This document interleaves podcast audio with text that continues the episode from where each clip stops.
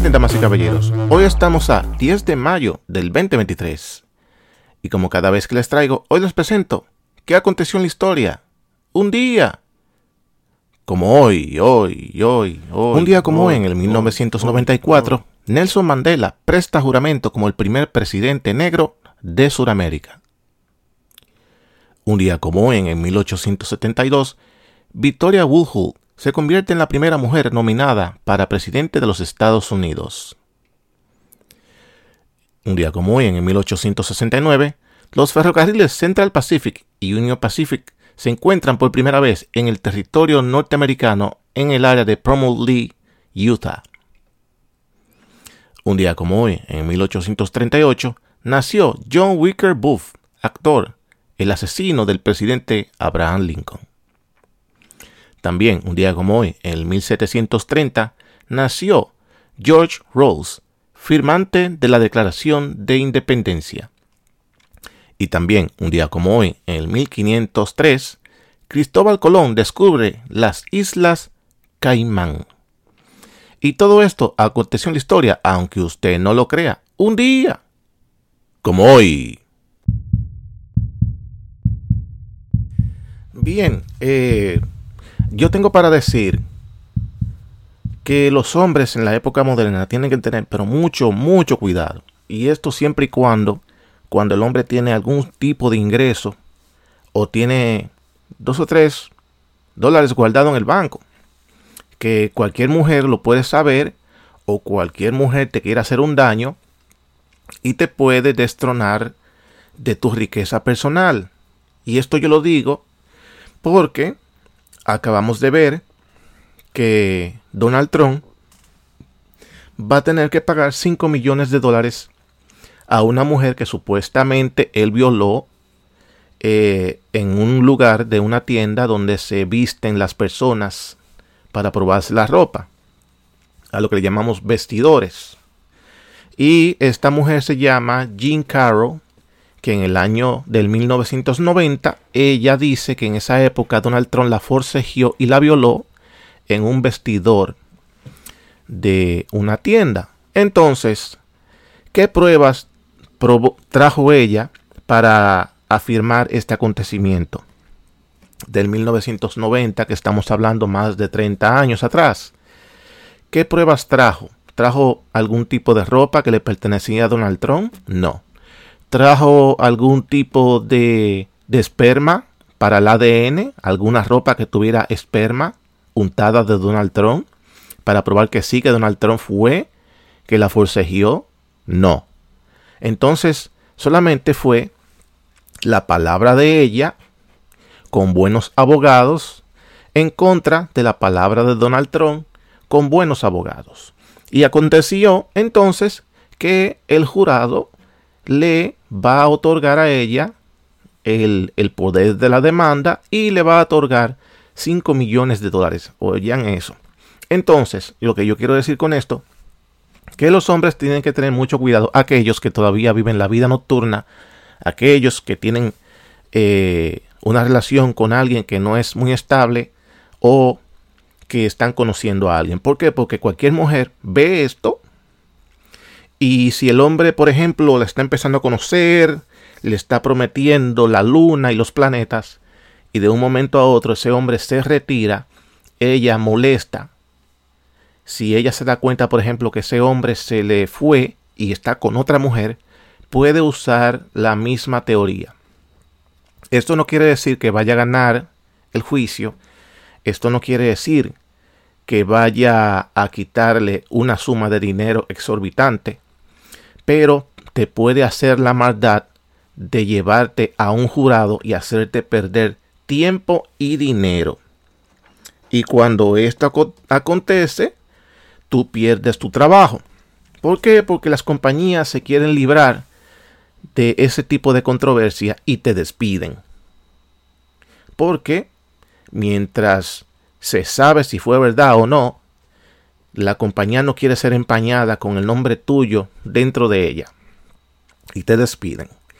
Entonces, esto, aunque yo sé que Donald Trump tal vez no no lo va a dejar ir muy fácil porque los abogados de Donald Trump tienen mucha capacidad y seguramente van a discutir de nuevo esta sentencia y discutir, eh, o mejor dicho, reabrir el caso, porque no se lo van a entregar así tan fácil. Si el juez dijo que te van a dar 5 millones, aquí está el cheque. Eso no funciona así tan fácil. Eh, se va a apelar y reabrir el caso. Ese dinero no va a salir tan fácil. Pasa que los medios, como le tienen odio a Donald, le tienen odio a Donald Trump, eh, van a publicar lo que conviene para hacer daño. Pero les advierto a todos los hombres que tengan mucho cuidado, mucho cuidado. Que esto le está abriendo una ventana a otras mujeres que no vayan a conseguir una suma tal, pero para hacerte daño les abre las puertas. Y entonces el Daily Mail en su página de internet dice lo siguiente con respecto a ese caso. Después, que, después de que un jurado le otorgara 5 millones y dictaminara que Donald Trump abusó sexualmente de ella en un vestidor de Berdorf Goodman en la década del 1990, Jim Carroll se acercó al abogado del expresidente y susurró, él lo hizo y tú lo sabes. Carroll, de 79 años, triunfó ayer sobre el expresidente en un juicio civil en la ciudad de Nueva York. Claro, la ciudad de Nueva York, la ciudad más corrupta que puede existir.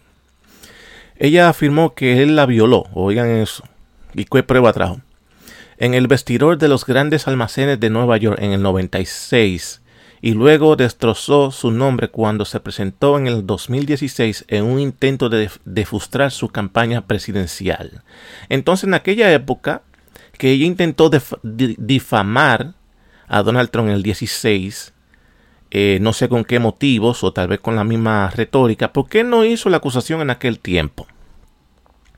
Porque tal vez se pensaba que él no iba a llegar a la presidencia y ella no hizo esos tipos, ese tipo de acusaciones porque eh, no la vio real y al ver que se hizo presidente y ahora que puede ser presidente de nuevo, le quiere hacer el daño completo. Pero en aquella época era por ese motivo, porque se estaba ¿Por no, por qué no hizo la acusación mucho antes de él estar en política? ¿Por qué lo hizo ahora? Pero bien. En 2016, un intento de frustrar su campaña presidencial. El jurado se puso del lado de Trump en la acusación de violación dictaminando que no era responsable de eso específicamente, pero descubrió que había cometido abuso sexual. Trump no asistió al juicio ni prestó declaración. Desde entonces lo ha, llamado una extensión de la cacería de brujas más grande. Hoy por la mañana y Jean dio su vuelta de la victoria en los programas de televisión de desayuno de la mañana. Apareció en Good Morning America y en programa de hoy.